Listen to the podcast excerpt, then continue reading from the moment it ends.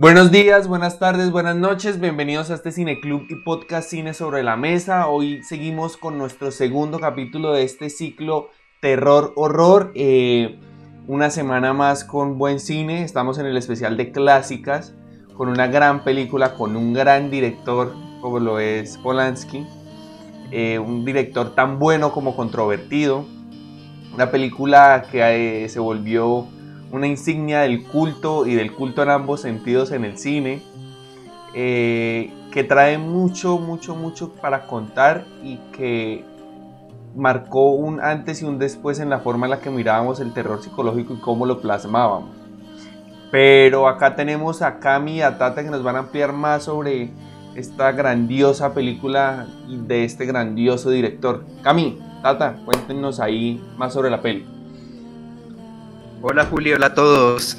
Un placer estar aquí de vuelta en este ciclo tan interesante y con un tema tan interesante como es Rosemary's Baby, el bebé de Rosemary. Em, dirigida y escrita efectivamente por Roman Polanski, basada en una novela de Ira Levin, protagonizada por la bellísima Mia Farrow junto con John Cassavetes y Ruth Gordon, eh, esta última con, en una actuación que le valió incluso el premio Oscar a Mejor Actriz de Reparto. Y muy de acuerdo con, para iniciar puedo decir que estoy muy de acuerdo con esta introducción que acabas de darnos, Juli, porque yo creo que esta es una cinta que definitivamente, eh, no sé si hizo escuela, pero que definitivamente abrió un nuevo esquema de lo que puede ser el cine de terror y, por qué no, hasta cierto punto, el terror sobrenatural. Eh, recordemos que esta película es del 68, es decir, es incluso antes que, por ejemplo, El Exorcista, ¿no? Considerada la película, digamos, cumbre dentro del género del terror, pero esta vino incluso antes. Es, podemos decir que una antecesora en, en eh, estos temas, en este género y en, y en muchísimas temáticas que, que, elabora la película, como, como el culto, el culto en, varias formas, em, eh, la la, congregación, em, el, el, presagio, el vaticinio, el eh, estar rodeado de, personalidades excéntricas o, la sensación de, sentirse quizás como una persona o un individuo ajeno a todo lo que te rodea. Es un mundo donde por sin importar el estatus en el que vengas, de pronto te encuentras en un escenario completamente nuevo para ti en el que prácticamente te vuelves una minoría. Entonces, yo creo que eso es algo muy importante dentro de esta peli. Ya Cami acá nos da una introducción, nos da una excelente ficha técnica y nos da un aporte muy bonito hacia uno de los temas que va a tratar la peli, que es las clases sociales, los cultos del Hollywood, las sectas, Polanski. Entonces, Tata, cuéntanos a ti cómo te fue, cómo, cómo te sentiste, qué tienes de esta peli. Hello, cinéfilos, peliculados y amantes del séptimo arte. Estoy muy feliz de estar en este segundo episodio de este ciclo de cine de terror horror y sobre todo de estar con esta película que es un clásico indispensable dentro del género.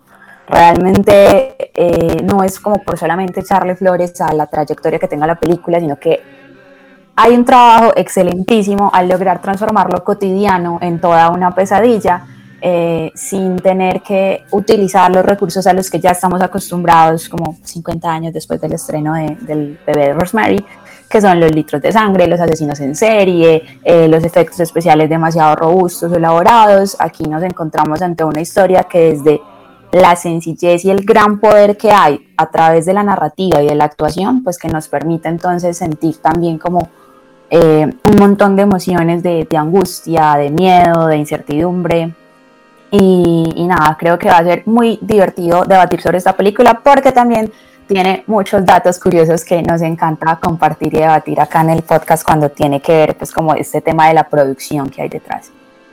Porque hay algo muy importante que decía Tati, decía Cami, que es este antes, este después y la época, ¿no? Cuando sale Ciudadano Kane y dicen que es una película del 2100, hecha en los 50s, o cuando sale Casablanca, o, o películas que marcan, parecen de otra época en, su forma de narrar la historia más que en su capacidad técnica. El podcast pasado estábamos, en el primer capítulo de este ciclo, estábamos con Hereditary de Ari Aster. Y qué curioso que eh, vemos esta película y Hereditary es, eh, o sea, se nota que Ari Aster saca mucho de esta peli, saca mucho de su narrativa y también toma este recurso que está siendo tan valorado en esta nueva ola del cine de terror y horror, que es el juego psicológico. No vamos a mostrar sangre, sino que vamos a mostrar qué es lo que le pasa a la gente. Vamos a darle humanidad a ese terror. Vamos a hacer un juego en el cual el, quien ve la película, quien la escucha, quien la siente, sea un personaje más y se sienta supremamente identificado con cada parte. Entonces me pareció muy curioso que viendo esta peli, que es supremamente disfrutable, pensaba en el podcast de Hereditary, por la cuestión de las narrativas similares a la hora de hablar del culto y cómo se desarrolla dentro de una trama. Pero ya que hablamos de narrativas, eh, antes de eh, eh, meternos ya de lleno con, con, la cuestión de la peli, les recordamos que en el chat nos pueden poner preguntas, nos pueden poner opiniones, datos, qué no les gustó, qué sí les gustó, no les gustó la peli definitivamente. Todo lo pueden dejar ahí para que nosotros lo pongamos sobre la mesa. Entonces vámonos con la narrativa de esta película. Y Tata nos dio la premisa. El terror psicológico y el terror de la secta dentro de la cotidianidad. Y, una cotidianidad muy densa. Antes de empezar con Cami, eh, hablaba del primer acto. Cami me decía que es un primer acto difícil, lento.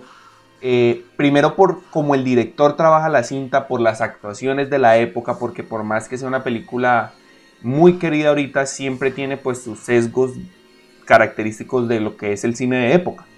Pero Cami, cuéntanos más de este primer acto y, para que Tata nos, nos llene ahí con datos todo lo que fue la producción iniciando esta película a partir de una narrativa que empieza, como ya lo decía anteriormente, con calma y con un estilo muy, muy, muy marcado del director, que a veces sencillamente es como si dijese, me voy a saltar cosas, pero porque me las puedo saltar porque no va doler en la película. Entonces, Cami, cuéntanos de este primer acto. Sí, es muy cierto lo que dices. La cinta, desde que da el disparo de salida, eh, nos ofrece, yo creo que uno de los primeros actos más particulares y más peculiares, eh, al menos dentro, de, dentro del cine de terror incluso. Eh, creo que este primer acto es una prueba muy irrefutable de que nos encontramos en, otros tiempos y que, eh, lo, y que lo que vamos a, venir y lo, o lo que se va a desarrollar más bien a partir de este momento es algo, es algo que tiene impreso el sello de, de sus tiempos, de los del reflejo de sus tiempos, o por qué no hasta un poquito el, discurso de, sus tiempos, tanto en, los escenarios como en los personajes que, se nos van presentando, la forma en que se nos van presentando. Em, yo, yo destacaría por sobre todo precisamente el comportamiento de las personas que conforman y empiezan a rodear a, nuestra pareja protagonista. Destaco mucho, por ejemplo, precisamente a los vecinos que estamos viendo en pantalla. Vemos la, como la primera vez que, que, los vemos, que creo que son, son unos personajes muy interesantes y muy llamativos. Em, incluso en una película de terror, ¿no? Porque creo que eh, Polanski los introduce o, o, nos los presenta directamente o los desarrolla de una manera que puede ser hasta cierto, hasta cierto punto eh, realista. Con, sobre todo en el caso de ella, la, la vecina en la que, como ya dije, eh, su, su, actuación le valió incluso un premio Oscar, en el que es un personaje totalmente insoportable, un personaje que puede ser incluso interpretado como de, como de telenovela o de, o de la vida cotidiana, incluso como la, la típica vecina chismosa que se anda entrometiendo en la vida de todos, pero que tiene esa razón, eso tiene un motivo, eso no es simplemente un cliché o un, o un arquetipo cualquiera. Realmente creo que hay una razón detrás de este comportamiento que, es lo que se nos va revelando y se nos va desarrollando a lo largo de la historia. Y yo creo que es precisamente eso, que cómo vamos comprendiendo esta mm, situación, este contexto, esta época, acabas comprendiendo por qué la película es de esta forma, por qué las interpretaciones son de esa forma, que podrían, hay quienes dirían que, que pueden ser, em, qué sé yo, poco fluidas o poco naturales, pero realmente acabas comprendiendo el por qué el por son así, por qué estos personajes actúan de esa manera. Y es que Cami, ya que tú nos hablas de eso, eh, hay un golpe de cinismo muy fuerte y eso es lo que, lo que da el primer acto, ¿no? La irreverencia y la frescura con la que estos dos señores nos los presentan en un suicidio de golpe y uno dice, no, estos manes no están actuando bien. Y no es que no estén actuando bien, es que lo hacen tan bien que uno cree que no están actuando bien. O sea, es lo curioso que, así lo está dirigiendo Polanski. O sea, él está buscando ese cinismo, ese descaro que se ve en toda la película. O sea, incluso es, e, e, ella nunca deja de ser esa, esa mala actriz dentro de la película y termina funcionando muy bien porque es un personaje que, eh, o a mí en lo personal me pasó que me terminó generando miedo. O sea, un personaje hecho para ser tan tierno, tan cansón, tan acaparador termina dando miedo por el simple hecho de que hay una profundidad muy, muy, muy fuerte en sus comportamientos. Y, volviendo a esta palabra que repito que me parece que se ve en toda la película, tanto en sus planos, en su fotografía, en su iluminación, es este cinismo y esta, eh, como esta búsqueda de yo no quiero ser perfectamente técnico, no quiero ser, no quiero hacer los mejores planos, no voy a hacer las mejores temporalidades, no necesito eso, necesito contar una historia y generar una narrativa nueva y distinta. Y siento que a partir de ese cinismo, de ese golpe de gracia y esa, esa falta de, de, lo que uno, esa lo inesperado que puede ser la narrativa dentro de los personajes, da, da ese efecto muy chévere. Pero para que existan estos personajes, detrás debe haber una producción y un pensamiento y una búsqueda muy clara y Tata nos va a contar un poquito de, cómo es el desarrollo de estos personajes y por qué estos datos curiosos dentro de la producción de una película que tiene un contexto muy oscuro detrás, muy, muy fuerte. Justamente ustedes estaban dando la clave ahí, estábamos hablando de un personaje que era como la mezcla de ser muy siniestro, pero entrar muy también dentro de lo que es lo cotidiano. ¿Qué pasó con lo que decía Cami? Había un acto de irreverencia ante no prestarle atención a las cosas como lógicas y esto se ve reflejado también en la producción de la película.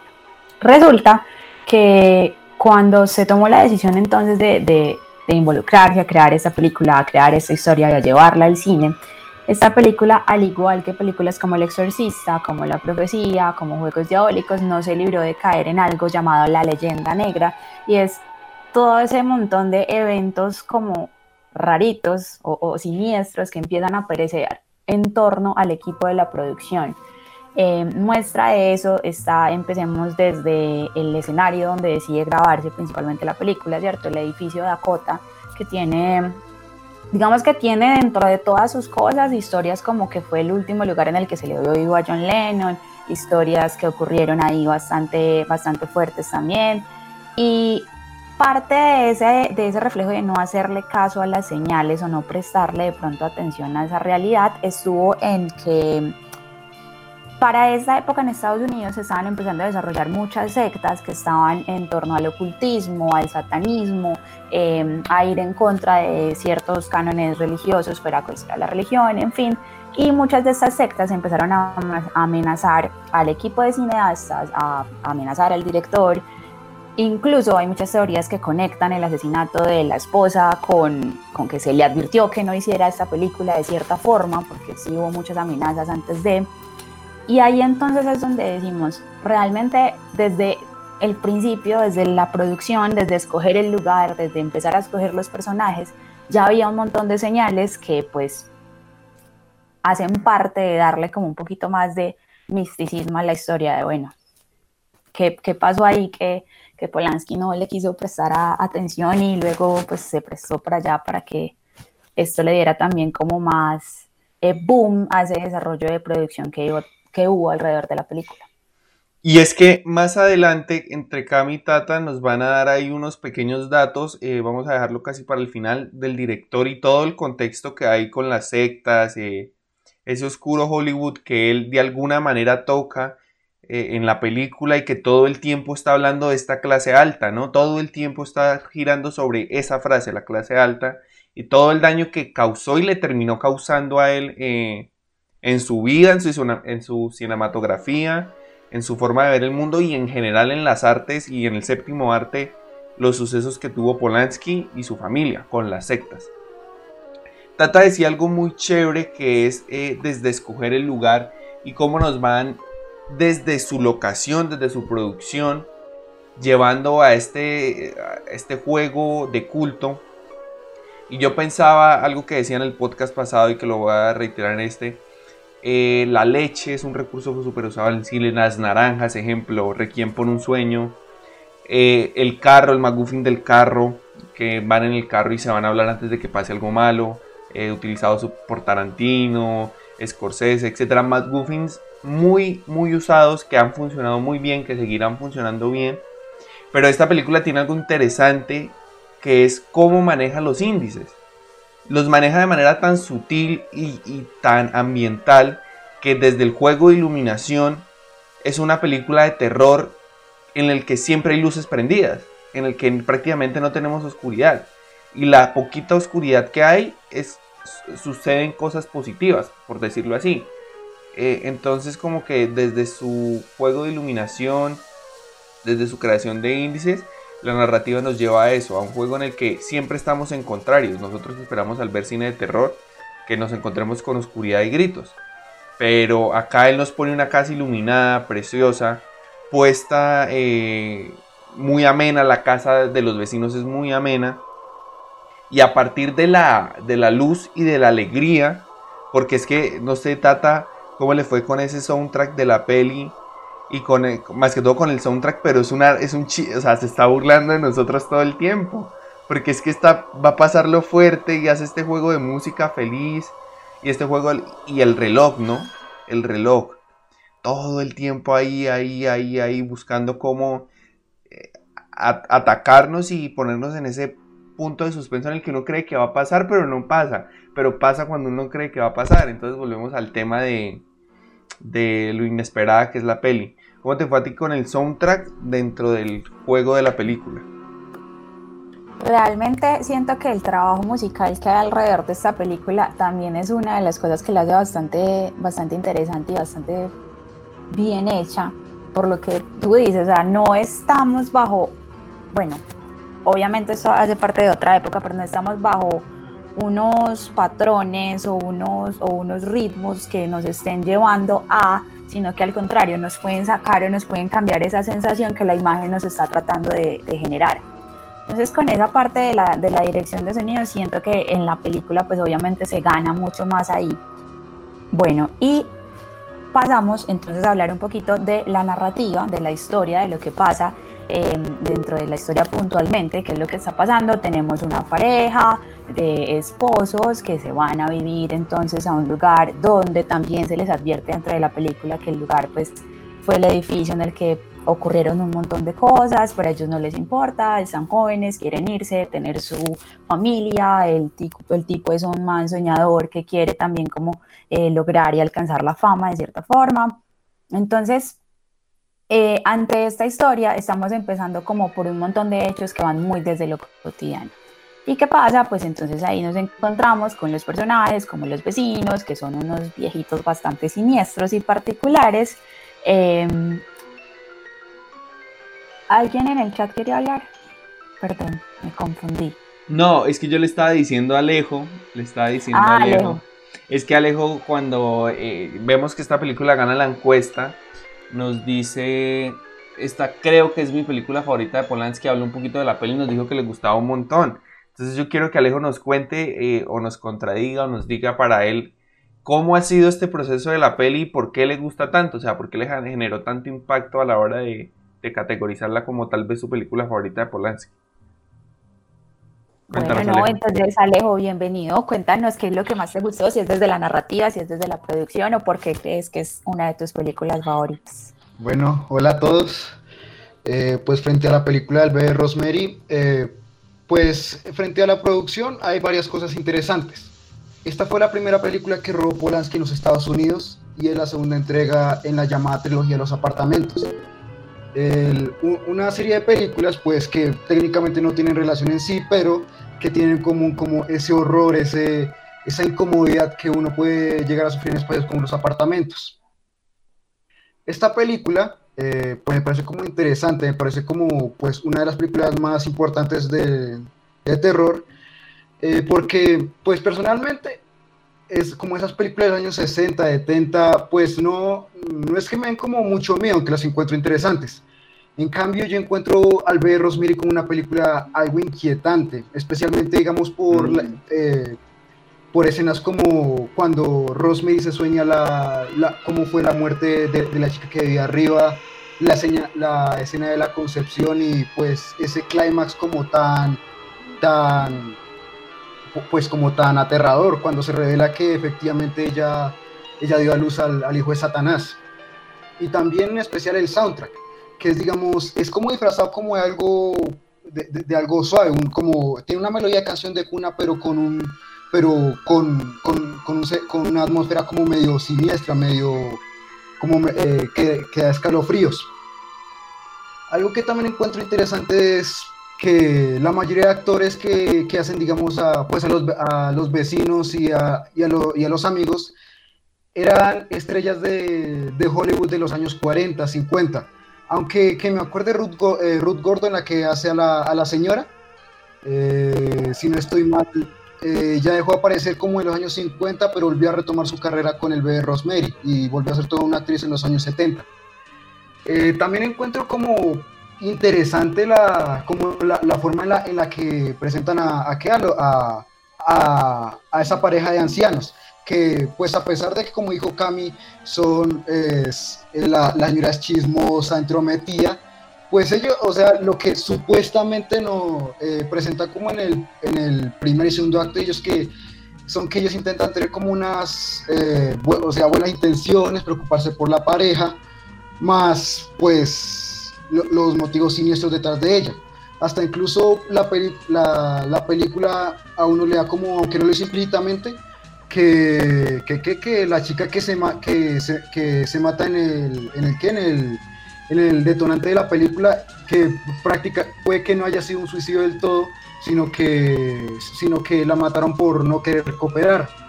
Y e igual lo que dice como al final de que, de, que si, no fuera, si ella no fuera la que dio a luz, también le, le habrían hecho daño. Eh, iba a decir otra cosa, pero se me fue la, la que la. ¿La cuerda? Ah, la palabra. la palabra, la palabra. Ah, no. Otra es, pues también la, la, la, relación entre el, el, matrimonio principal, que, supue, que, que, que al principio nos muestran como una pareja adorable, tierna, eh, que están dispuestos a ser nuevos padres, pero el, el marido es, es egoísta, él, por la carrera, él, daba la, a la esposa.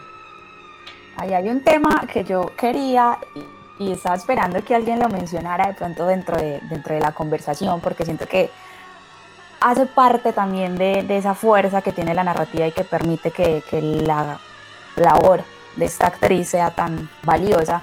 Y es que hay una historia también por debajo de, de machismo evidente que hace parte de la época y que está ahí y que hace que la actriz o el personaje se vea mucho más vulnerable, mucho más frágil, aparte por estar en ese momento de susceptibilidad como madre, entonces permita conectarse de pronto más fácil, pues le permita a uno más fácil conectarse como espectador, porque entonces eh, va a entender esa fragilidad y, va a querer como entenderla de, ese desespero de querer salvar a su bebé frente a lo que sea que se le presente. Eh, yo creo que de pronto ahí... Eh, mi amiga la frijola quiere hacer un comentario al respecto porque la vi, la vi, bastante movida también con este tema y lo que es el papel de la mujer no solamente en los 60, sino dentro de esta historia en específico, ¿cierto? Acá, acá hay un, un tema en específico y es que la mujer es la fuente de, de todo. Necesitan que haya una mujer fértil que pueda ser mamá para poder que engendre al hijo de la bestia. Eh, pero también entonces es una mujer que está subyugada a lo que el marido le diga, a, que, a que pues también no puede decidir por sí misma, ni siquiera puede decidir a qué médico ir, entonces ahí hay un montón de cosas, Fíjala, cuéntanos qué opinión tienes ahí al respecto. Bueno, ustedes me, me, echaron el agua encima porque yo no estaba pensando en participar. Pero realmente, digamos, eh, los 60s y los 70s es una, es una etapa de cambio, realmente, ¿no? Digamos, lo que tiene que ver con, con, con lo que fue la Segunda Guerra Mundial, precisamente. Eh, a todos los hombres los estaban mandando a la guerra, ¿no? Entonces no quedaba nadie eh, para hacerse cargo, pues, de la industria, ¿no? Entonces las mujeres pasaron a eso fue lo que se llamó la revolución de las mujeres. Las mujeres pasaron a hacerse cargo de la industria, a ser sujetos activos. Entonces, en ese sentido, se ve algo muy interesante que es precisamente eh, el rompimiento del núcleo familiar, ¿no? Eh, se aumentan los divorcios porque pues, las, las, mujeres tienen capacidad económica y finalmente son, se pueden volver autosuficientes. Yo vi en esta película precisamente lo opuesto. Eh, pero pues no, no, no, me parece, no me parece mal ni nada por el estilo. Pero, pero sí es importante ver que genuinamente pues yo eh, a Rosemary en ningún momento de la película eh, la vi como, como, como mencionando algo acerca de tener un trabajo ella por sí misma, ¿no? Eh, la única persona de la que habla de su trabajo es pues del esposo. Le pregunté pues que el esposo es actor, entonces la gente le pregunta y ella dice, ah, actúa en tal, tal, tal, tal, tal, tal, tal. Entonces todas las menciones que se hacen del trabajo son del esposo, ¿no? ¿Qué es lo que sucede? Y es que, digamos, sí creo que hay un elemento de maternidad forzada acá, que digamos desde la literatura se critica bastante, en especial desde el Clarice Lispector, es, es absurdo. Eh, en el hecho de que genuinamente a la mujer se le ve como, primero, eh, se asume que el deber natural de la mujer es dar a luz, ¿no? Es ser madre. Entonces, en esta película sí se está constantemente reiterando, es una especie de presión por tener hijos, ¿no? Eh, la familia de donde viene Rosemary es grande, es una familia de campo, como ella misma lo dijo. Y la, la, la, viejita del apartamento también le dice a Rosemary como, ah, no te preocupes, tú también vas a tener muchos hijos, ¿no? Eh, la maternidad aquí es forzosa porque para empezar, eh, el esposo tiene sexo con Rosemary pues, sin su consentimiento. O sea, no, no, no, es que... Es que técnicamente es violación, o sea, la nena No técnicamente lo es. no, no técnicamente no, no es, es violación. Sí, literal, eh, pero pues como, como se percibe que la, la maternidad es, es lo natural, es el camino natural a seguir, ¿no? Entonces Rosemary realmente dice como, bueno, pues finalmente mi esposo y yo sí queríamos tener un, un hijo, ¿no? Entonces, pues, pues, pues nada, pues me hubieras despertado, pero, ok. O sea, realmente la mujer se muestra como en términos de una relación de pareja con una persona muy sumisa, como tú bien lo decías, Tata, la mujer no se define por sí misma. Realmente la mujer se define en cuanto tiene que ser madre o en cuanto tiene que ser esposa, pero ella por su cuenta no puede tener un trabajo, ella por su cuenta no puede autodefinirse. Y todas las decisiones precisamente las toman por Rosemary. O sea, yo sí estaba pensando en eso bastante, que Pese a que sí había un interés en tener hijos, la maternidad en esa película está forzada, ¿no? Ella no tiene palabras sobre su maternidad, ella no tiene palabras sobre el médico al que quiere ir a ver, ella no tiene palabras sobre, lo que considera que está bien y que está mal, y se la oprime precisamente a mantenerse esa estructura en la que tiene que decidir todo por ella, eh, porque a fin de cuentas ella tiene que dar a luz, para eso está hecha, ¿no? Y cuando las demás amigas le, dicen como, ay, tienes que ir a buscar otros doctores porque eso está mal, hay algo mal, el esposo se pone súper agreste también porque Rosemary está intentando tomar una decisión por sí misma Y eso está alterando precisamente esa estructura en la que está, que no le permite hacer eso, ¿sí? Ella no se puede salir de esa estructura. Yo finalmente, y eso me pareció curioso, yo al final yo juraba que Rosemary iba a matar al bebé, ¿no? Porque fuera de todo se llevó un cuchillo al edificio donde estaba el resto de gente de la secta y yo, ¡que la mate! que la mate, que, le meta su cuchillazo y ya apague y vámonos. Pero Rosemary no mata al bebé, ¿no? no o sea, ese final queda abierto, ¿no? Incluso, incluso hay una señora en, en esa secta que es la que está... Eh, ¿Cómo es que se dice? La que está moviendo la cuna del bebé. Ah, la que está meciendo el bebé. Eh, y el, el, cucho le dice a ella, deja que Rosemary mesa la cuna del bebé. Y, y, ella dice como, no, pero es que ella puede hacer tal cosa, como, como seguramente se dieron cuenta de que Rosemary puede hacerle algo al bebé, pero Rosemary decide no hacer nada. Ahí hay algo.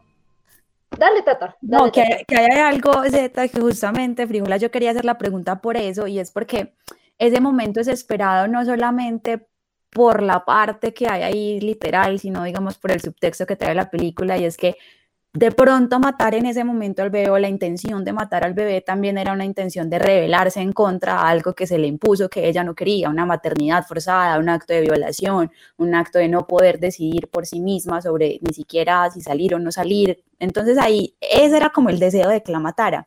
Y yo quería hacer la pregunta justamente porque siento que la complejidad de esta película va mucho más allá de la narrativa y va mucho más allá del asunto de la producción. Y es porque si hacemos un análisis, eh, em, obviamente pues dependiendo de la perspectiva, para no entrar en un extremo u otro sobre, sobre este clásico del cine del terror horror, la pregunta que yo hago y que les hago a ustedes y que me gustaría que, la gente se haga como espectador al verla es si realmente la trama está hablando del miedo hacia la maldad, del miedo hacia algo malo, o si estamos ante una metáfora sobre la depresión posparto o sobre la depresión que tiene también el tema de la maternidad. ¿Quién, quiere responder eso? Es que yo tengo, yo tengo ahí unas cositas. Caminos, ¿quieres responder o, alguien por ahí? Bueno, pues eh, yo qué puedo decir al respecto. A mí realmente yo creo que tengo cierta afinidad o al, menos me produce cierto atractivo el personaje de, Rosemary, ¿no? Más allá de que Mia Farrow es preciosa.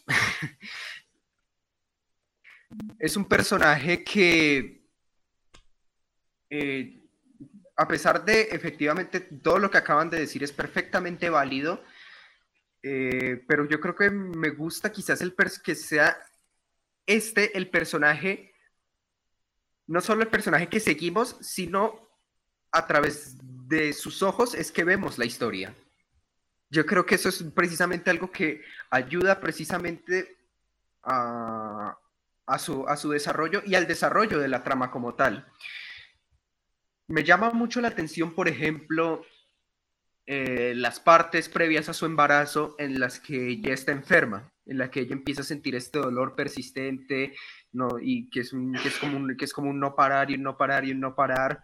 Llegamos quizás hasta cierto punto de quiebro, cierto, de, cierto desespero en el que quizás puede ser que de, una u otra forma ella está eh, deseando esta, este, este desapego a lo, que, a lo que se está convirtiendo su entorno, a, a los vecinos, es que se están metiendo a cada rato, a su marido, y la, y la dificultad que de pronto le está, que, le está presentando este embarazo, que, que, no es injustificado, ¿no? Le está, le, está, le está generando dolor, le está generando sufrimiento. Y me parece un trabajo de puesta en escena muy bacano lo que Polanski y Mia Farrow logran precisamente a través, que a través de la enfermedad de Rosemary, logran en el espectador la sensación de incomodidad, logras involucrarte con ellas, logras quizá eh, involucrarte con el dolor del personaje. Eso es algo que he visto en muy pocas pelis de terror y que y hasta es un tema que, que, poco lo he visto, que es precisamente como la, la involucración con el otro, el sentir del otro, el dolor del otro. Es un trabajo para, igual que no es fácil, que no es fácil de lograr, pero que me parece que al menos con el enfoque que le dan al personaje de Rosemary me parece me parece muy, muy bien, me parece muy bien, muy bien logrado. Y, y yendo como a lo más obvio, es también quizás el método para, como para generar empatía con el personaje, ¿no? Me da risa que en muchas películas de terror eh, típicas, que si el slasher, que si el asesino suelto siempre son el, el, grupo de amigos en un, en un lugar X y el, asesino aparece y, los mata, los va matando uno por uno y deja un novio para que cuente la historia. Y, y, no tengo que citar ejemplos porque seguro ya a más de uno se le ocurrió alguno. Y, es muy curioso porque en muchas de esas películas uno está esperando que eso suceda, ¿no? ¿no? Sí, que aparezca el asesino y tal, sangre, no sé qué, tal, quién queda vivo, quién no, este fijo muere, este no, ta, ta, ta, ta, ta. Pero al cambio, eh, en esta película, pues si bien, que si bien no es la única, pero creo que igual eso no deja de ser un logro, llegamos hasta el punto de involucrarnos eh, con el personaje, porque además no son muchos, es un solo personaje en el que estamos tan involucrados con este conflicto que cuando llega, digamos, los momentos terroríficos, no deseamos que sufra daño, queremos que salga airosa. Y por último, solo digo que en cierta forma yo, al igual que, que Z, estaba, yo por un momento llegué a pensar que eh, ella, ella iba a asesinar al bebé o incluso como eh, venían con el comentario de que, de que a, pesar de que tiene al hijo, la, la, secta, entre comillas, como los van a dejar en paz, eh, si no quieren unirse a ella no hay problema, pero ya tuviste al hijo. Eh, también como esa desconfianza que, que, sigue, que sigue sembrando Rosemary en la, en la secta, incluso llegué a pensar, no que incluso con el tema del cuchillo, sino no que lo fuera a matar, sino hasta por un momento llegué a pensar que lo iba a agarrar y, y, se, se, iba a lanzar por la ventana con el niño. Pero bueno, yo creo que es... Te dejaste llevar, pero hubiera sido algo interesante. Bueno, hay que... Sí, pues, quién sabe qué hubiese pasado.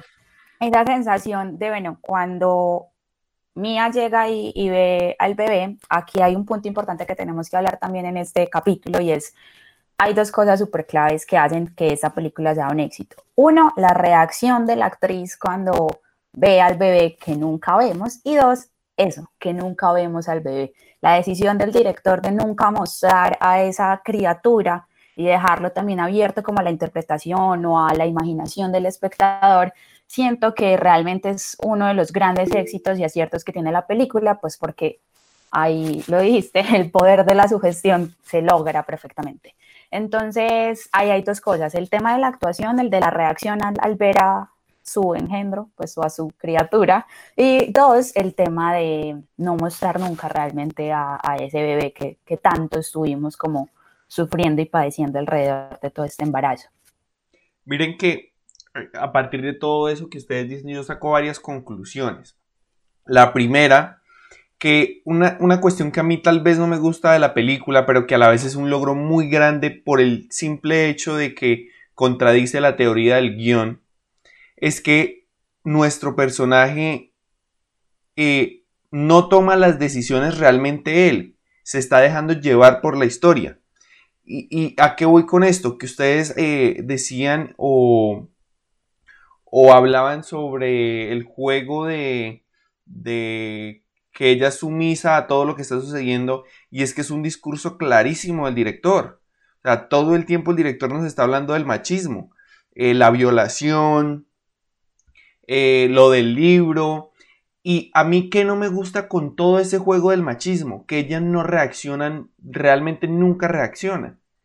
¿Y qué pasa con esto? Que yo siento que ahí el personaje se queda plano, pero a la vez es un logro muy grande que una película en la cual el personaje no reacciona a las situaciones tan álgidas que vive sea una buena película. ¿Por qué? Porque le da una patada a todos los libros de guiones y Fiel, a Linda Seger, a todos. Les dice, se pueden hacer guiones en el cual el protagonista no sea reaccionista.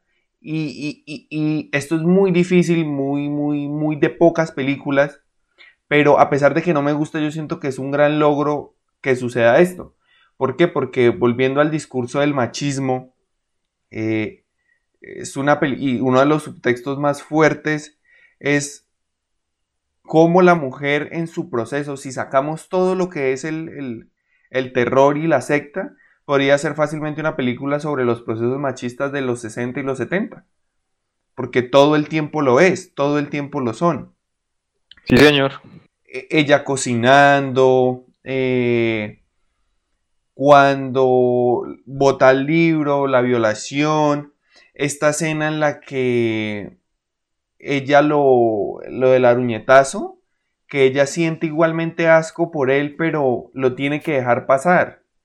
Entonces yo siento que es un proceso en el cual vemos cómo la mujer se ve sometida y que el director lo manda muy, muy, muy fuerte y que tal vez eso ayuda a que a pesar de que no es un personaje que toma decisiones, en el guion no flojee como personaje.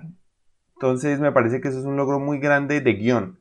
Sobre todo de guion, escribir un guion en el cual su personaje no reaccione, pero a la vez uno se lo crea, es difícil. Pero, yo tengo ahí una, una, opinión, Juli, y es que yo siento que el personaje sí reacciona. O sea, yo realmente creo que no reacciona de la forma que tal vez esperamos, que sea demasiado evidente, pero sí reacciona porque hay un cambio a lo largo de, de todo este viaje y este recorrido que tiene ella. Entonces, yo creo que sí hay una reacción. O sea, no es la reacción evidente de que se va a ir en contra del marido o que va a matar al bebé pero o es de que, que va a mira...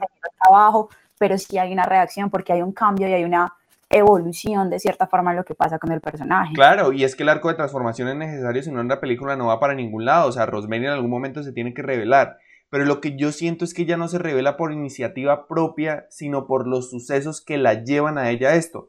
Este personaje de, del amigo, el que le deja el libro, es un truco de guion total. O sea, si ese personaje no existe, tampoco existe película. Entonces, e, es la vulnerabilidad del guion que solo un elemento que viene siendo el mentor, en teoría, en arquetipos, viene siendo el mentor, esto tiende a ser muy criticado, o sea, que solo con quitar un elemento toda la película se caiga es algo a lo cual los críticos o las personas que suelen y los, los que escriben sobre guion le dan mucho palo, por decirlo así, pero a la vez lo que yo resalto es que siendo tan débil en ciertas cositas como guion, se, se logra muy bien la peli, o sea, porque a lo que yo voy es que ella no está tomando las decisiones, o sea, ella se está dejando llevar por lo que está pasando y a partir de eso su círculo la va, la va, la va llenando de cositas que hacen que ella pueda eh, llegar a este arco de transformación.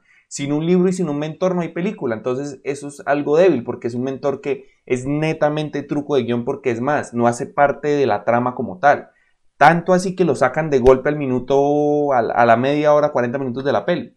Entonces por eso siento que a, a, eso es lo que voy tal vez con que el personaje no es reaccionista por él mismo, sino que se deja llevar por los procesos de la peli, lo cual lo vuelve un poquito débil tal vez en guion, que solo todo se base en un personaje que desaparece de la película, entre comillas. Z tiene una opinión. Y Álvaro con, también. Con mucho, no, pero, pero Álvaro nos estaba escribiendo ahí en el chat algo más como desde la generalidad de la peli. Z sí sé que está hablando es como más desde este asunto de Girl Power que estamos debatiendo. Cuéntanos, Z.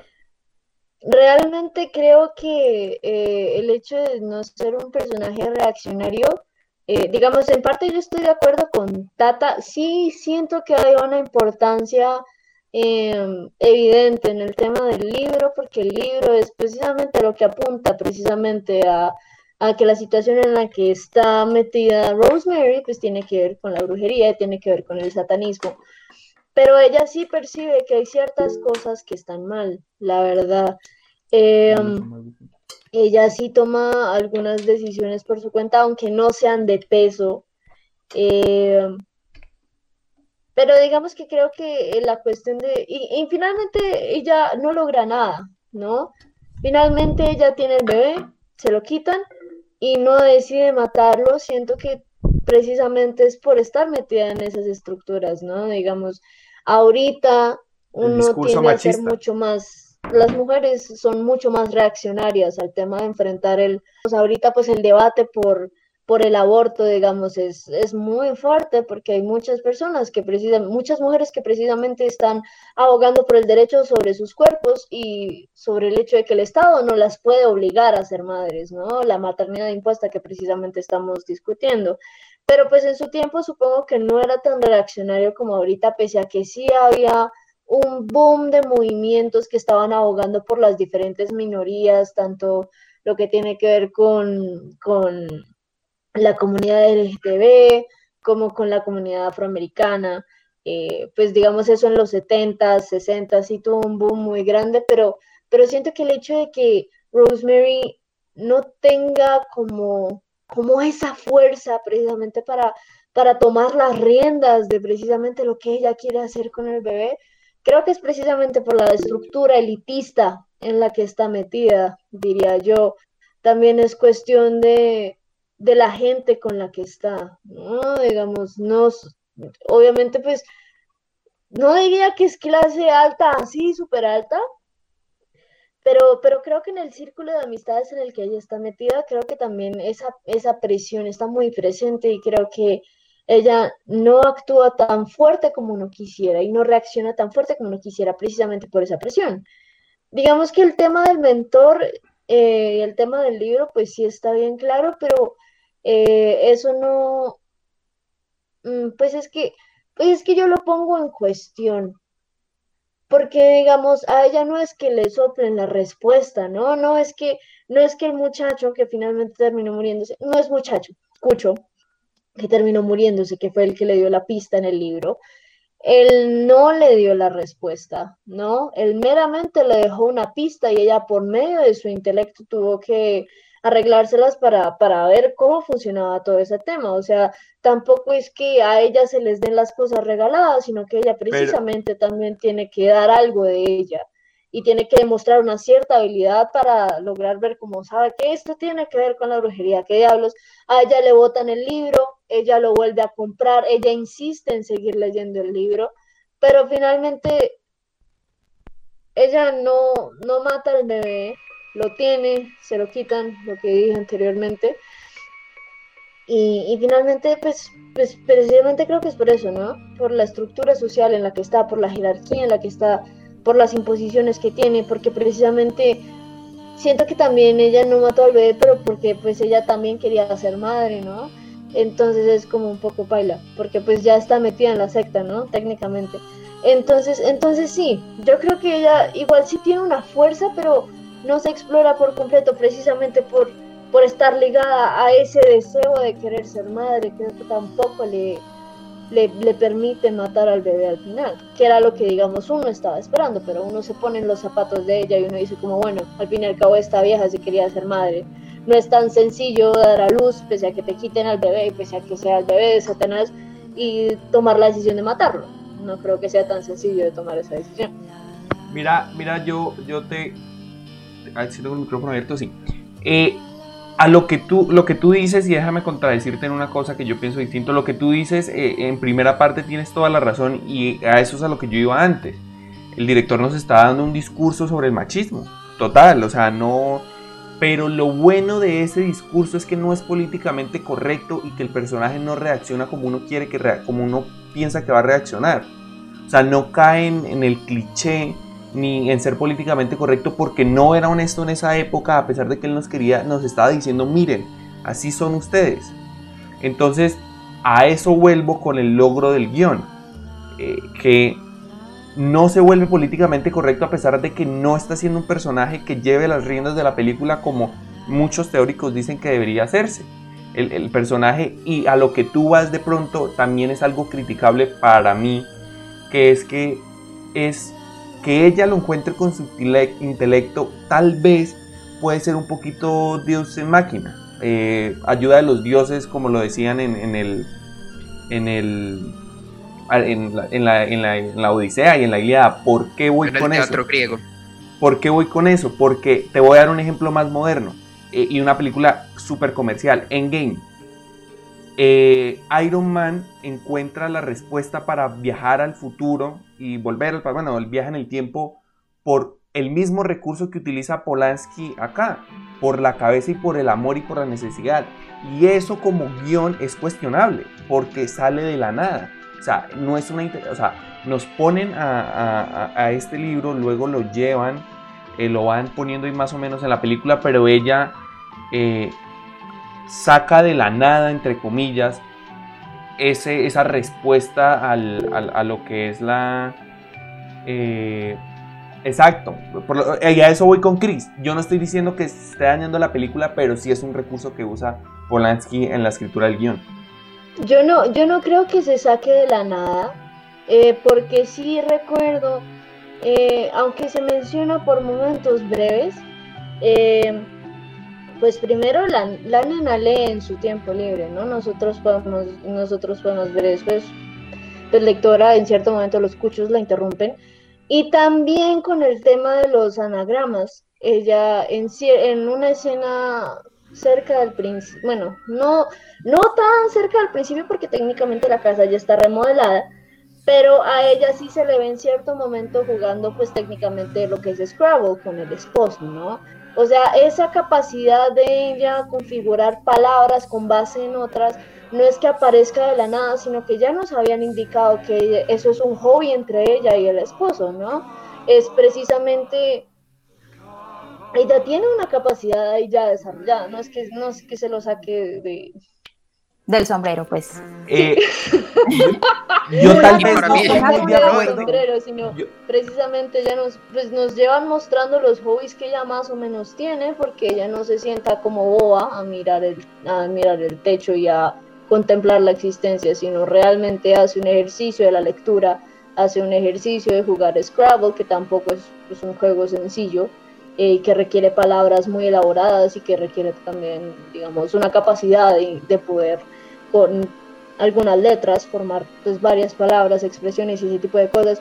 Entonces no creo que sea tan, tan deus ex máquina, pero sí considero que hubiese sido pertinente como de pronto ahondar más en esos aspectos y no dejarlo como, ah, sí, este detallito chiquito que mostramos acá por medio de un minuto es lo que resuelve la película al final. Creo que sí hubiese sido eh, muy importante como haberle metido más hincapié a precisamente los hobbies y las cosas que hace ella en su tiempo libre, que finalmente es lo que le permite eh, arreglar las palabras para darse cuenta de que pues eh, Roman estaba relacionado con la brujería. Te, voy a volver a contradecir y la palabra a Tata. Esperen, vamos a hacer una cosa. Voy a volver a contradecir a, a, Z. ¿Cuál es tu radio? no, no, no, no, no, no, no. Es interesante hacerlo porque pues también es chévere que veamos puntos de vista que no nos gusta. Va Tata, va Cami, nos vamos con chat y vamos con últimos daticos para ir cerrando, ¿vale? Entonces, eh, yo, yo, yo qué pienso, yo sí sigo pensando que tal vez es un recurso un clásico de guion. Me parece que estoy totalmente de acuerdo con Chris lo que dice que eh, es un recurso de Deus Ex Máquina que, se, que normalmente se carga algunas películas, en esta no pasa. Y siento que hubiese sido contradictorio en la misma narrativa de la película que le hagan más hincapié a los hobbies de ella, porque el discurso de la película es un discurso en el cual no le vamos a hacer hincapié a los hobbies de la mujer. Entonces me parece que hubiese sido contradictorio en la narrativa porque estamos hablando de un discurso machista darle más giro a, ella como personaje y a sus profundidades, le hubiese quitado esta impresión de lo, de lo fuerte que es el machismo, porque si ella es así con sus jóvenes y lee como lee, ¿por qué reacciona de esta manera a una violación? Entonces, eh, es, yo siento que hubiese sido contradictorio darle más hincapié y siento que sí es un recurso eh, que se sacan un poquito de la manga y no está mal porque funciona muy bien y a mí digamos que me gusta el guion, eh, es necesario, es necesario buscar la manera, porque es que usted no quiere hacer algo perfecto, usted quiere contar algo, contar algo, eh, qué quiere transmitir con su película. Entonces yo siento que, que, que, sí sigue siendo un recurso facilista y tal vez eso es lo que no me gusta de la peli, pero aún así me parece que está hecho a propósito y que logran muy bien ese salir de esa teoría que está tan paradigmática ahorita en el, que ha sido tan paradigmática en el cine. Tata, tú que estás... Ahí hay, hay un tema, no, yo realmente no quiero ahondar mucho en la discusión porque pues pasa lo mismo, realmente es un tema de perspectivas, de, de, lo que cada uno va a interpretar y eso es lo bonito que hay alrededor del cine. Pero sí voy a dar mi opinión porque tengo aquí como que representar también de cierta forma a mi género y, y dejar en claras ciertas cosas que pienso realmente no creo que sean gratuitas muchas cosas. Aquí estamos hablando del ciclo del cine del horror-terror, así que voy a sacar una frase de abuelita que me encanta y es que el diablo está en los detalles. Y realmente el diablo y, la, y la esencia y lo bueno de ese personaje está a partir de los detalles. Detalles como que, como que la vimos jugando Scrabble, que la vimos que estaba leyendo. Detalles como que, hey, ella se fue y se trasquiló y se hizo el cambio de, del corte de cabello sin consultar con el marido, hacia el ¿Cómo le parecía. Y como le decían que era horrible. Qué tristeza, o sea, qué fuerte. tipo de detalles, cuando vemos ese tipo de detalles, decimos, es que no estamos ante cualquier boba, realmente sí estamos ante una mujer que para su época tiene muchas características que la pueden hacer contestataria o que la pueden hacer eh, un personaje de cierta forma rebelde, pero pues que no va a ir como eh, con una bandera así gigante en, en una guerra.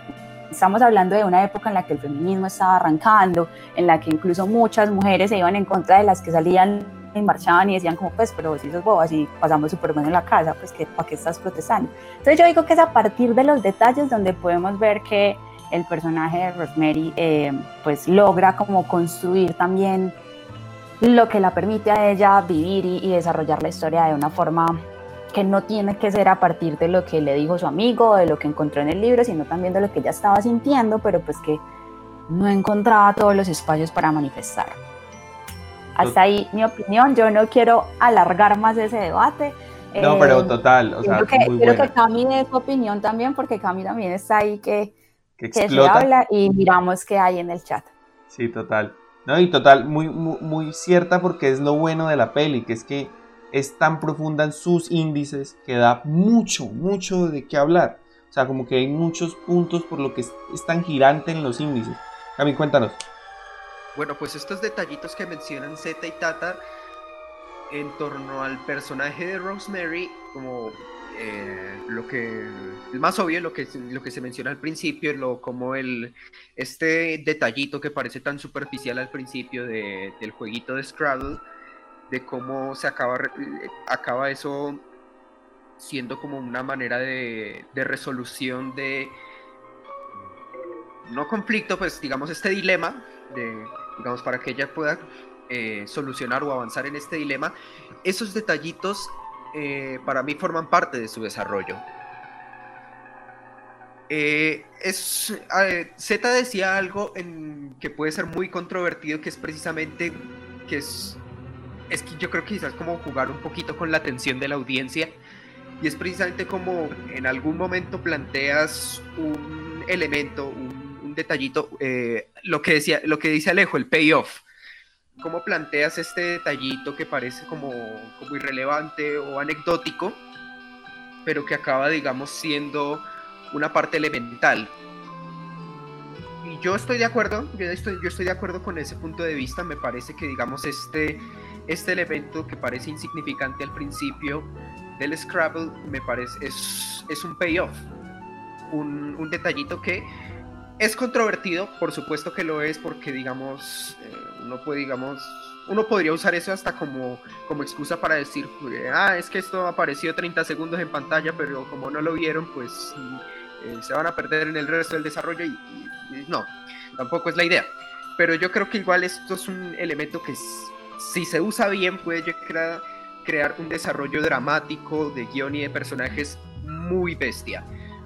Otro ejemplo que, les puedo dar incluso, que hasta son detallitos que parecen insignificantes dentro de un guion o dentro de una puesta en escena, eh, es con otra película que no tiene nada que ver con, e, no tiene nada que ver con esta, eh, pero en 1917, a, a los tres minutos de, de arrancada la película, empezamos a ver unos, de, unos detallitos en torno al comportamiento de los personajes que serán fundamentales, muy, muy importantes en torno, a, en torno al desarrollo de, de la historia, de cómo se va a desenvolver. Detallitos tan insignificantes como por ejemplo que a uno de los soldados lo vemos por primera vez apoyado contra un árbol o mientras están introduciéndose entre las trinchernas empiezan a compartir un poquito de pan.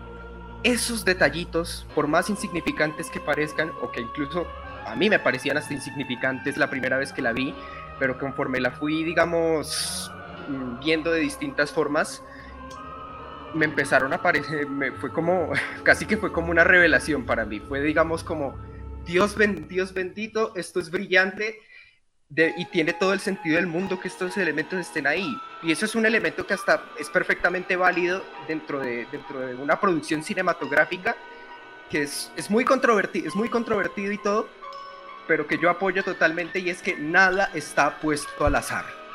Nada está puesto aleatoriamente y todo realmente va a estar en función de transmitir o desarrollar algo.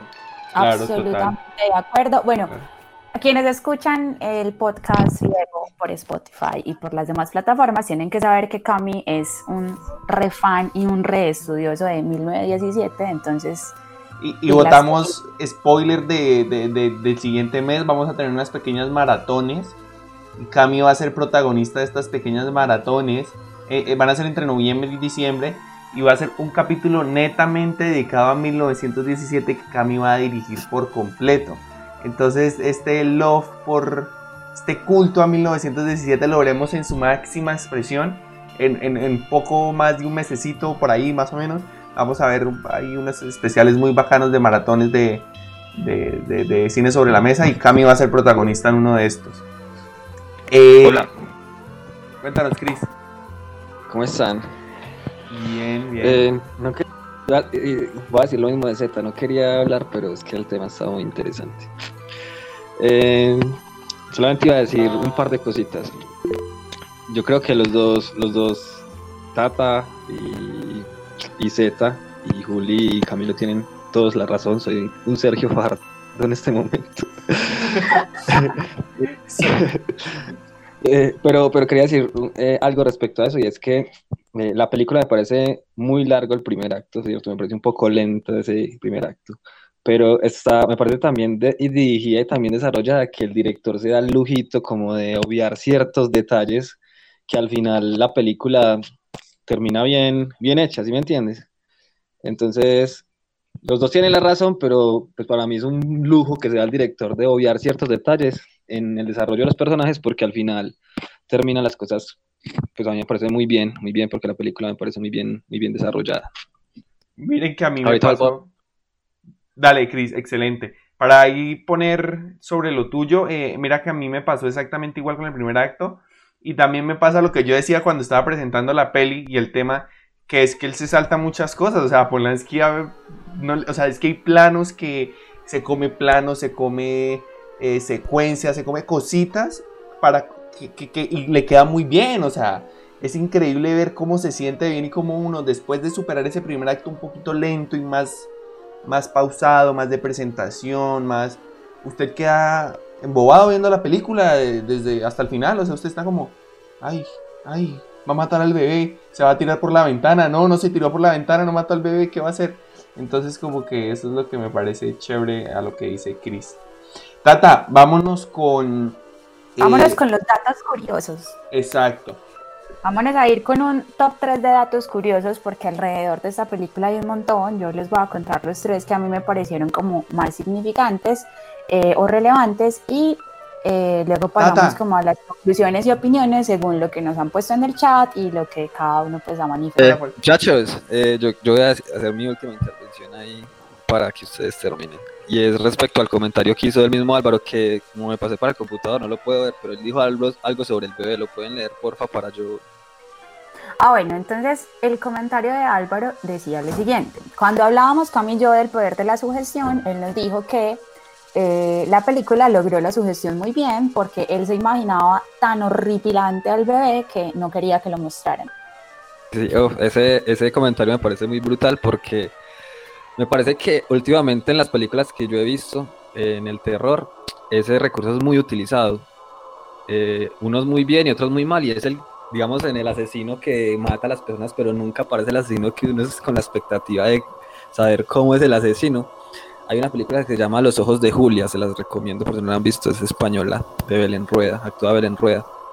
Y utilizan ese recurso muy bien hasta el punto en cual lo dejan ver y ya como que la película pierde un poco. Entonces, me parece que es excelente esa parte donde el man, el man hace sus daños, hace sus, asesinatos y él no aparece y uno es con, la, como con, la, con el deseo de quererlo ver cómo, cómo es, cómo es y cómo se ve. Y hasta que lo muestran uno como que ya baja un poquito, pero la película no deja de ser buena, ¿cierto? Ahí es un mini spoiler, pero es un recurso muy, muy bueno que, que utilizan. Y lo que hace acá el director eh, Roman es que nunca lo muestra y me parece excelente porque lo deja a que haga lo que hizo Álvaro, que se lo quería imaginar y se queda con esas ganas hasta el final. Entonces me parece muy bien hecho por el, por el director. Eso también le da un plus a la película. Pues brutal, porque entonces hay tantas versiones de esta criatura monstruosa que cada uno se va a imaginar, a imaginar ese bebé de una forma y va a haber muchos más monstruos que si nos crea, recrearan uno solo. Gran director. Y yo pensé que hasta sí lo iban a mostrar. Por un momento llegué a pensar que sí mostrarían al bebé. Soy muchos pensamientos. Ahorita pues, se une alguien al podcast y nos dice va a salir con un cohete por el techo. Eso no. Son versiones. Alejo, cuéntanos. Recuerdo alguna vez haber leído que pues el productor de esa película era un hombre llamado William Castle, que era conocido en los años 50 por hacer películas de clase B bajo presupuesto de terror. Entonces él, consiguió los derechos de la novela de, por, parte de Paramount, pero Paramount le dijo, ok, eh, eh, que eh, tenga los derechos, pero sea productor, porque pues por la reputación de, de películas de clase de terror, pues tenía miedo que la película sufriera. Entonces ahí, ah, pues eh, para cuando el, final, pues Polanski y Castle tuvieron una discusión. Castle quería que se mostrara al bebé como pues lo que estaban diciendo, como grotesco, como un demonio, pero Polanski fue el que dijo no, que dejémoslo ambiguo. Y yo creo que Polanski pues hizo lo correcto, porque de haber mostrado al bebé, yo lo que están diciendo, la película perdería su esencia. Total, una proeza de, esas historias de dirección que la rompen. Tata, bueno, tres datos. Tres datos para ir cerrando. Eh, el primero, que es como uno de los más conocidos, es que mientras Polanski, bueno, Polanski sufrió, sufrió un luto muy teso porque mientras él filmaba en Europa, el clásico homicida conocido como Charles Manson, eh, miembro de la familia Manson, entró en el domicilio y asesinó sin piedad a su esposa Sharon Tate, que se encontraba embarazada y tenía ocho meses de embarazo. Entonces ahí hay algo muy teso y es también toda esa historia de terror que hay detrás de la vida del director en torno a lo que pasó con esta eh, película según teoría de muchos, pero pues finalmente eso no, no se comprobó tampoco. Eh, el segundo dato curioso que tengo por acá, ya se los voy a decir, es, listo, la actriz. Obviamente estábamos hablando ahorita que todos nos enamoramos muchísimo de Mia Farrow, pues que definitivamente no nos imaginábamos otra persona haciendo este papel, aunque antes de ella eh, estuvo también como opción James Fonda y the World, pero Finalmente el papel se le dio a Mia Farrow, esposa de Frank Sinatra, y resulta que cuando estaban en el rodaje y en la producción de la película, a ella le llegó la solicitud de los papeles del divorcio. Entonces eso también, digo yo, afectó de cierta forma a la actriz y se vio reflejado en esa forma de empelicularse y reflejarse en su papel o en su personaje. Y el tercer dato curioso es que esta mujer era conocida como una gran vegetariana para la época.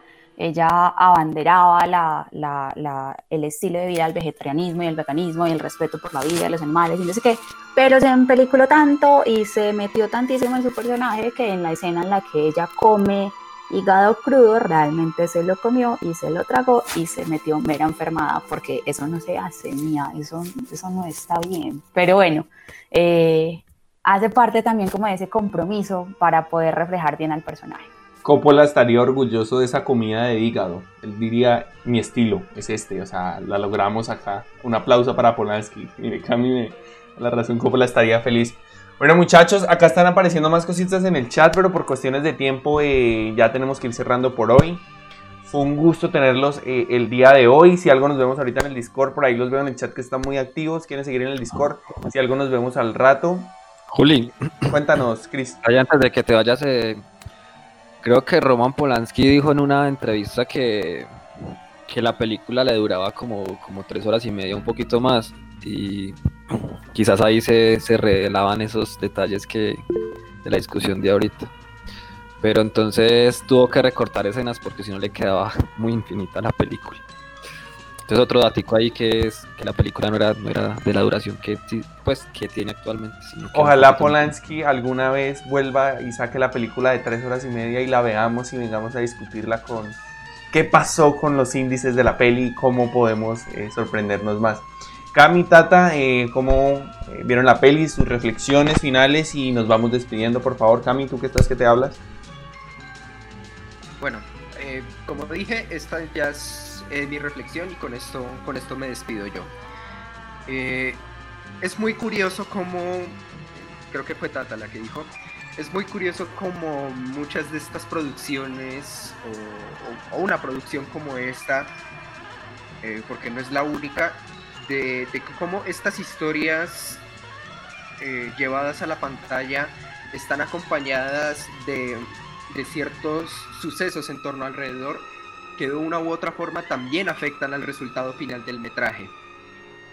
Em, está, por, está el caso, eh, Rosemary's Baby no es la única, eh, podemos observar mil ejemplos de películas de terror con cosas extrañas pasando alrededor, algunas ya han sido mencionadas aquí, por ahí se menciona una enfermedad que tuvo el productor durante, la, durante el rodaje, el compositor de la música que, murió de un coágulo similar al que, al que muere el, el, hombre que le da el libro a Rosemary. Y, hay y bueno, como, como, casos como esos hay muchos también en películas de terror, en, en La Profecía, en Poltergeist. Eh, y en otras películas con otros géneros observamos cómo es, todos estos acontecimientos afectan de una u otra forma lo que se ve plasmado en pantalla. Cuando Mel Gibson hizo La Pasión de Cristo se cuenta que había hombres misteriosos dando indicaciones de cómo rodar las escenas y nunca se supo quiénes eran. Durante el rodaje de Goodfellas, Ray Liotta, que es el protagonista, eh, durante el rodaje su madre murió de cáncer, por lo que de alguna forma el man involucró dentro de su papel el, dolor o la frustración de su pérdida. Entonces me parece, me parece muy, me parece impresionante, o sea, es como, como una transpolación muy brava de, la ficción a la realidad y de cómo, y de cómo la realidad afecta, no solo la ficción afecta a la realidad, sino que la realidad afecta a la ficción. Em, entonces, me despido diciendo con una pregunta que decía Chris en una ocasión en el Discord, y era de, cómo algunas producciones, eh, sobre todo en Latinoamérica, reflejaban problemáticas, mientras que en otras producciones había una dirección artística mucho más elaborada o más efectos especiales. Y yo dije que independientemente de eso, y me reitero, de alguna u otra forma, todas estas producciones, estas películas, con todo lo que vienen, con todo lo que traen a su alrededor y con todo lo que plasman, de alguna u otra forma acaban reproduciendo los discursos de sus tiempos. De alguna manera acaban perpetrando un discurso. Puede ser más elaborado o más simple, puede ser acertado o incorrecto, puede ser polémico, puede ser cualquier cosa. Pero de alguna u otra manera estas obras siempre van a generar ciertos discursos y van a reproducir ciertos discursos. Y ya incluso yo creo que hasta incluso depende qué es lo que hace la audiencia con ellos. Es preguntarse si vale la pena perpetrarlos, si vale la pena defenderlos, si vale la pena dejarlos morir, si vale la pena transmitirlos a próximas generaciones. Eso ya depende de cada quien. Por ahora Roman Polanski está metido en un meollo muy complejo por polémicas que ya pues, creo que está un poquito de más contar, pero obviamente es muy incierto lo que se puede esperar de él a partir de ahora pero de alguna u otra forma esta película, al igual que su obra, al igual que Chinatown, la otra, la, otra película que rodó en Estados Unidos, al igual que El pianista, al igual que Repulsión, al igual que, que toda su filmografía prácticamente acaba de una u otra forma reproduciendo un discurso. De alguna u otra manera, estas obras, independientemente de dónde se desarrollen, acaban reproduciendo un discurso y depende de nosotros qué hacer con esos discursos. Totalmente de acuerdo, Cami. Tata. Bueno, mi opinión es la siguiente.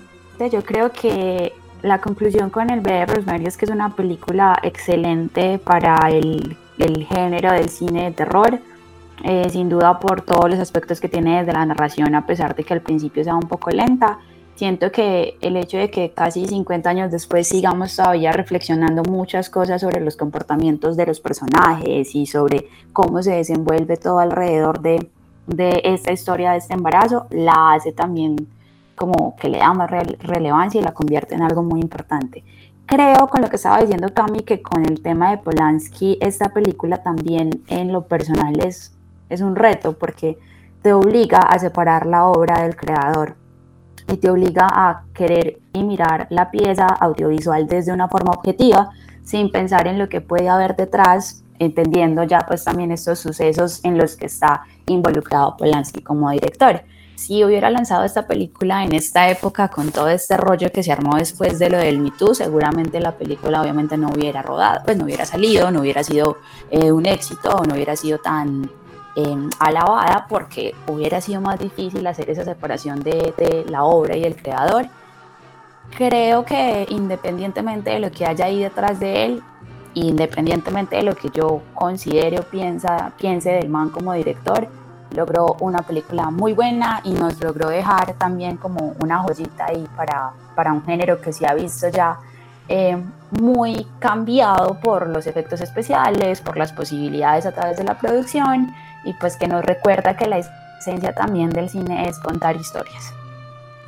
Y si se dieron cuenta de algo que dice Tati, que dice Cami, eh, muy chévere, que es la necesidad de contar.